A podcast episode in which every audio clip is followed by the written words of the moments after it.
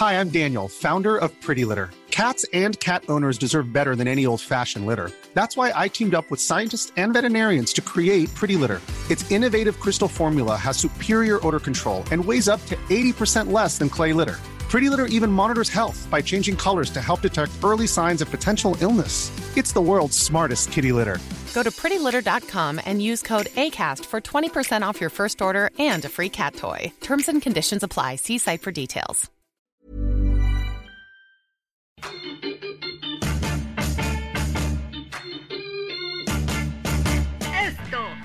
Diario de los deportistas.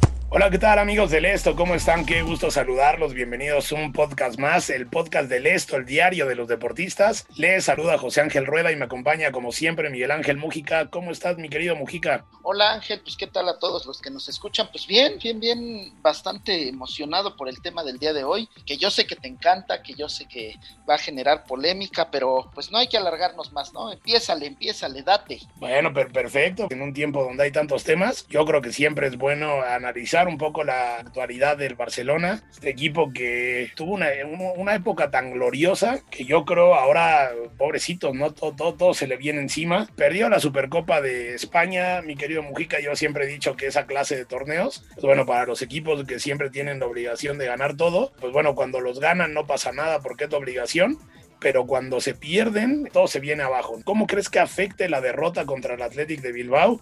Un equipo muy combativo que peleó hasta el final y que termina ganando. ¿Cómo afectará esta derrota para un Barça que parecía que venía medianamente levantando, ¿no, mi querido Mujica? Sí, claro, mira, el tema es complicado porque el Barcelona generalmente tiene que llevarse algún título en la temporada y yo creo que el, el, que tenía más cerca, más chances era este, el de la Supercopa de España, no solamente porque el Athletic Club eliminó al Real Madrid, que, que hubiera sido una, una final fantástica, ¿no? Con un clásico entre Barcelona y Real Madrid hubiera sido fantástico, pero lastimosamente para los madridistas pues se quedó fuera. Y creo que el Barcelona es el gran perdedor de este torneo, no nada más porque perdió la final obviamente, sino porque veo muy difícil que levante alguna otra copa. ¿Y a qué me refiero? La liga la tiene muy complicada, la Champions igual, y bueno, queda la Copa del Rey que no sé qué tanto libraría un año futbolístico con solo levantar la Copa del Rey. Como lo dices tú, yo creo que la Copa, la Supercopa de España siempre la tiene que ganar el que gana la liga, porque al final de cuentas el que se lleva la Copa del Rey generalmente es un equipo que no es tan distinto al que se lleva la liga. Queda todavía por ver la final entre los dos equipos vascos, la Real Sociedad y el Athletic Club. Antes se la llevó el Valencia, antes se la llevó el Sevilla, antes se la llevó el mismo Atlético de Madrid, pero contadas, ¿eh? Después de eso, el Barcelona y el Madrid son como siempre los que dominan al final de cuentas creo que es el gran perdedor el Barcelona porque yo creo que no va a levantar ningún título esta temporada. ¿eh? Yo también lo considero como el gran perdedor. Creo que el Barcelona lleva perdiendo ya desde hace un rato. Estamos claros de que está en una etapa de reconstrucción y yo creo que con el Barça sucede un poco lo que siempre hablamos del vaso ya a reventar, no muy lleno. Eh, está tan lleno el Barcelona de tragedias, de desgracias en los últimos años que apenas pasa una derrota de esta índole, todo se viene abajo. Porque yo sí creo que el Barcelona había mejorado un poco. Más allá de la derrota y más allá de todo, creo que poco a poco se ha ido encontrando en la liga. Empezó muy mal, estaba en posiciones de media tabla. Ahora ya está en la parte de arriba. Entiendo que se va a quedar muy lejos de ganar porque el, el Atlético de Madrid no, no baja el ritmo y sigue con todo. Pero yo creo que esta derrota, el temor que me da un poco por el equipo, es que esta derrota venga a frenar el ascenso que había tenido. Digo, nada, nada del otro mundo, nada espectacular. Pero ahora me gustaría centrarnos un poco en eso, ¿no? El Barcelona tiene que dejar atrás esta derrota y ahora comenzar a enfocarse pues, en lo que le ha salido bien, el tema de Pedri, este muchacho que ha llegado a revolucionar el equipo, gran química con Messi, el tema de Antoine Griezmann que pese a la derrota contra el Bilbao, pues bueno, marca dos goles y poco a poco comienza a dar eh, signos de despertar. ¿Qué le depara al Barcelona a partir de ahora, Mujica? ¿Qué le depara al Barcelona? Bueno, por el bien del fútbol creo que ojalá no le vengan pruebas tan complicadas. Al final de cuentas, la gran generación del Barcelona está por terminarse, si no es que a final de esta temporada se acaba con la posible salida de Lionel Messi, pero también hay que mencionar que los jóvenes vienen apretando bien, ¿no? Digo, Ansu Fati ha estado lesionado gran parte de esta campaña. Igual Pedri ha, mostrado grandes momentos de fútbol, pero no se me hacen los grandes canteranos como los anteriores, ¿no? Es muy complicado que Iniesta y Xavi sean igualados o incluso alguno se acerque a ellos, pero quitando a Pedri la incursión del mismo Ansu Fati, pues no le veo gran oportunidad a los canteranos del Barcelona. ¿A qué me refiero? Pues tienen a Leñá, que se supone que era el próximo gran volante blaugrana, tienen al mismo Ricky Puy. La verdad es que son jugadores que tienen grandes capacidades, pero que no terminan por hacerse de un sitio en el Barcelona.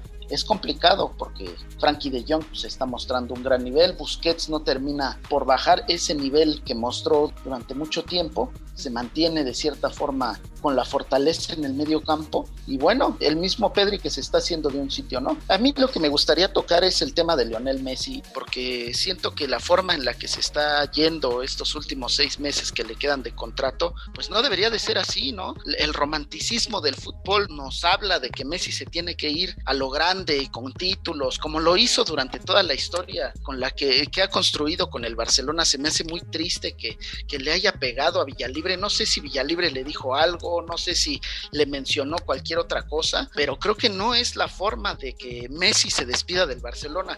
Digo, hay que mencionarlo también, el Athletic Club hizo, hizo un gran partido en cuestión de estadísticas. Solamente hay tres equipos en la historia que le han ganado al Madrid y al Barça en 72 horas, el Sevilla del 2006, el Valencia del 2008 y este Athletic Club de Bilbao del 2021. Desde luego, eh, mucho mérito al Bilbao. Ha demostrado de lo que está hecho, ¿no? Eh, un equipo con mucha garra, la garra de los vascos, cómo eh, pelean hasta el final cada balón. Y se ha demostrado porque no podemos olvidar que el Barcelona se fue al frente en dos ocasiones y el Bilbao regresa y al final termina ganando con un golazo de Iñaki Williams, verdaderamente un golazo que la clava en el ángulo y creo que eh, finalmente el Bilbao tiene todo el mérito. Y con el tema de Messi, yo creo finalmente refleja un poco la frustración que ya siente en el Barça, porque bueno, hay que hablar de este momento, pero también hay que hablar de la temporada en general. Messi eh, es pichichi por el momento en España, lleva 11 goles, o sea, tampoco estamos hablando que está teniendo una temporada para el olvido. Creo que con todas las limitaciones que tiene, pues se está tratando de hacer lo que puede para poderse despedir con un título. Lamentablemente en la Supercopa de España no se ha podido y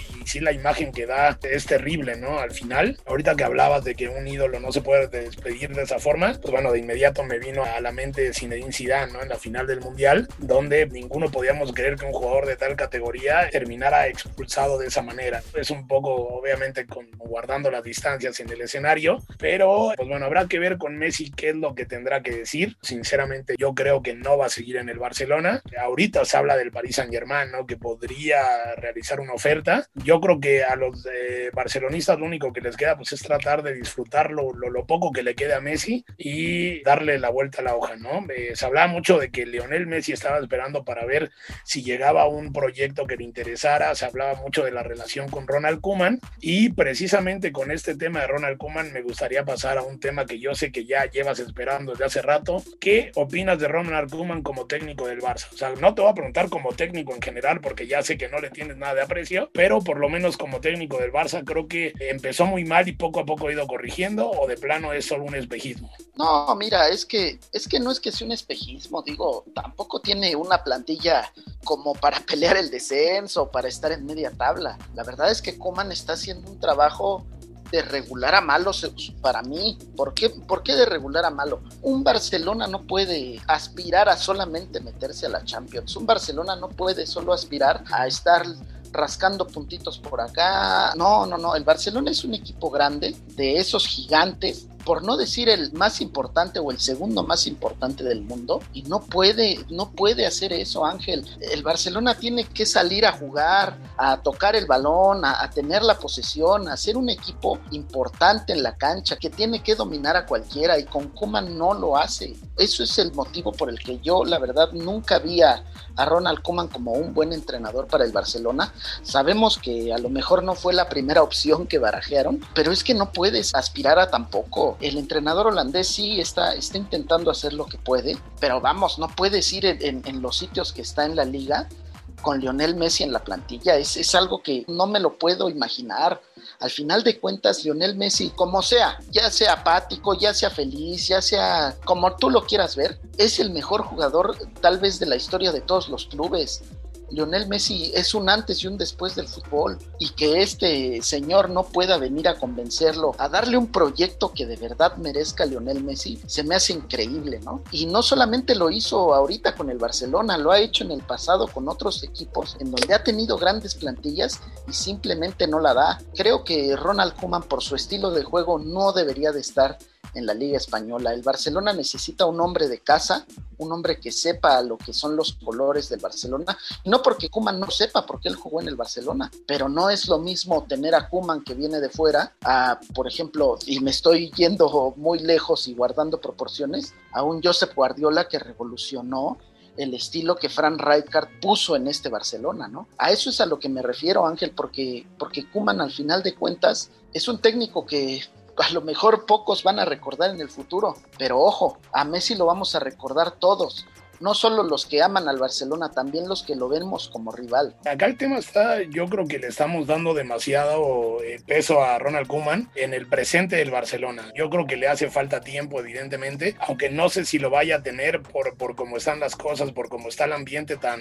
tan complicado y tan caldeado ahí en el Barcelona, pero yo creo que va más allá de, Ronald Koeman y de Lionel Messi, porque lo que hablábamos, Messi lleva 11 eh, goles en la liga, Messi participa, Messi cumple y Messi de una u otra manera pues bueno, tiene al Barcelona ahí, donde, donde está. Pero bueno, también no podemos dejar de lado que hay jugadores que no han cumplido, como el tema de Antoine Griezmann, Frenkie de Jong, que poco a poco comienza a ser un poco el del Ajax, y yo creo que ese sí es mérito de Ronald Koeman. Pero el Barcelona tiene problemas en la directiva muy, muy serios, que yo creo que toda la plantilla, incluido Ronald Koeman, es rehén de ese mismo desorganización y de ese mismo futuro que está totalmente roto, y de que en tanto el Barcelona no tenga un nuevo presidente, no lo va a poder recuperar el tema de la presidencia eh, están programados para el 24 de enero, sin embargo eh, las elecciones no se van a poder llevar a cabo por el tema de, de la pandemia y ahora se aplazan hasta el día 7 de marzo. Es mucho tiempo, Mujica, sin tener una sola, una, una cabeza que pueda pensar en el futuro del club, ¿no? Pues es que sí, Ángel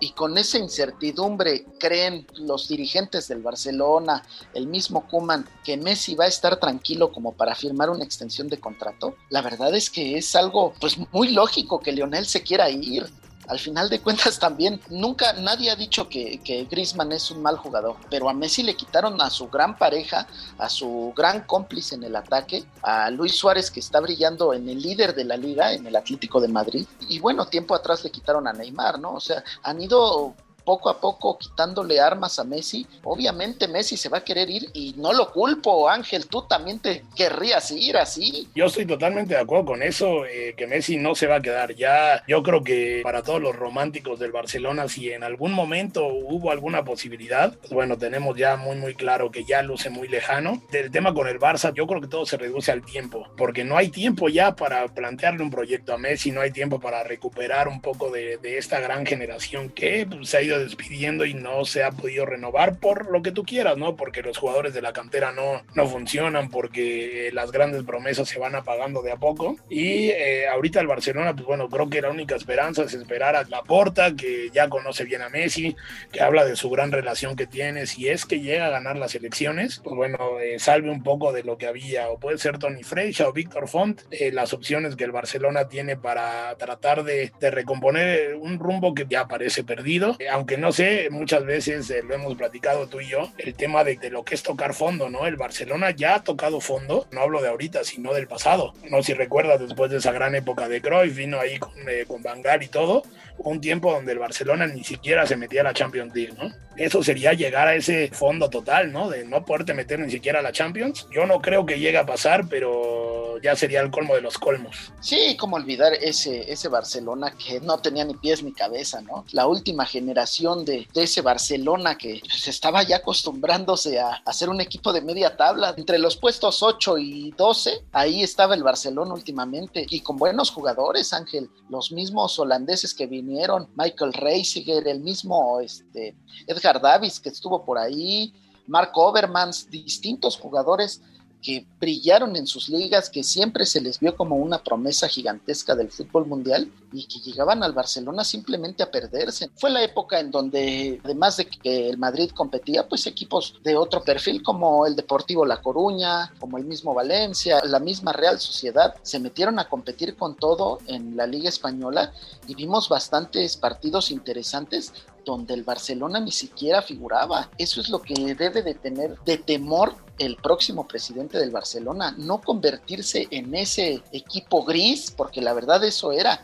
Era un equipo gris que al final de cuentas eh, salvaba la temporada ganándole el clásico al español de Barcelona, ni siquiera al Real Madrid, ganarle el clásico al español de Barcelona. Eso ese es el gran miedo que debe de tener el próximo presidente del Barcelona, saber que no puede regresar a esas épocas, que debe de pensar, replantearse que si Messi no quiere seguir, que le abra las puertas y que empiece a apostar por jugadores de la cantera. Te digo, Pedri y Ansu Fati pueden ser los grandes rescates, los grandes próximos jugadores del Barcelona. Sería importante darles una continuidad, pero que no le suceda como le sucedió a Messi, ¿no? Que, que Messi se habla mucho de que él decide a los técnicos, decide a las alineaciones, etcétera, etcétera. No sé si sea cierto, pero pero los jóvenes están listos como para tomar la estafeta que Messi, lastimosamente para los que amamos el fútbol y, y la Liga Española, va a dejar el próximo, el próximo verano, ¿no? Me, me, conflictó un poco el tema de que estamos hablando de futuro y pues bueno, yo creo que es lo más eh, gris que por el momento tiene el Barça el futuro. Sí, se vienen años complicados para el equipo culé. Simple y sencillamente, pues bueno, queda esperar a ver cuándo puede llegar esa reestructuración, que lleguen fichajes. Ahorita la plantilla está muy corta también, más allá de que tienen grandes jugadores. Pues bueno, no hay centrales. Lo que viene siendo de siempre, ¿no? Eh, los últimos años, con la directiva que no pudo encarar ese cambio generacional. Pues bueno, mi querido Mujica, tienes por ahí una recomendación dónde podemos escuchar este podcast. Sí, invitarlos a escucharnos y a que se suscriban en las distintas plataformas como Spotify, Apple Podcast, Google Podcast, Deezer y Acas. También escríbanos a podcast.om.com.mx y síganos en Twitter arroba podcastom. Díganos todo lo que quieran. Si nos quieren reventar por el futuro del Barça, háganlo escúchenos, recomiéndenos. Soy Miguel Ángel Mujica, muchas gracias. Así es, mi querido Mujica, eh, muchas gracias. La próxima semana también ya se acerca el Super Bowl, vendrán las finales de conferencia rápido. Yo digo que el Super Bowl van a ser los jefes de Kansas City contra los empacadores de Green Bay. ¿Tú qué opinas? Yo voy a ir con la sorpresa de los Bills de Buffalo pero en la nacional no hay, no hay gran este, sorpresa. Van los, los Green Bay Packers de Aaron Rodgers. También que nos digan sus pronósticos, Ángel, que la gente interactúe con nosotros, les vamos a andar respondiendo por ahí. Así es, así es. Ahorita tenemos puro pronóstico. Ya la próxima semana tendremos ya el panorama de cara al Super Bowl eh, que se disputará en la ciudad de Tampa. Y pues bueno, les agradezco mucho por habernos escuchado. No se pierdan los podcasts de la OM. Les recomendamos la guía del fin de semana con Ariana Bustos, donde nos cuenta historias de los museos antes de ser museos. Y pues bueno, esto fue todo. Les agradecemos a Mitzi Hernández y a Natalia Castañeda en la producción. Mi nombre es José Ángel Rueda y que estén muy bien. Muchas gracias. Esta es una producción de la Organización Editorial Mexicana.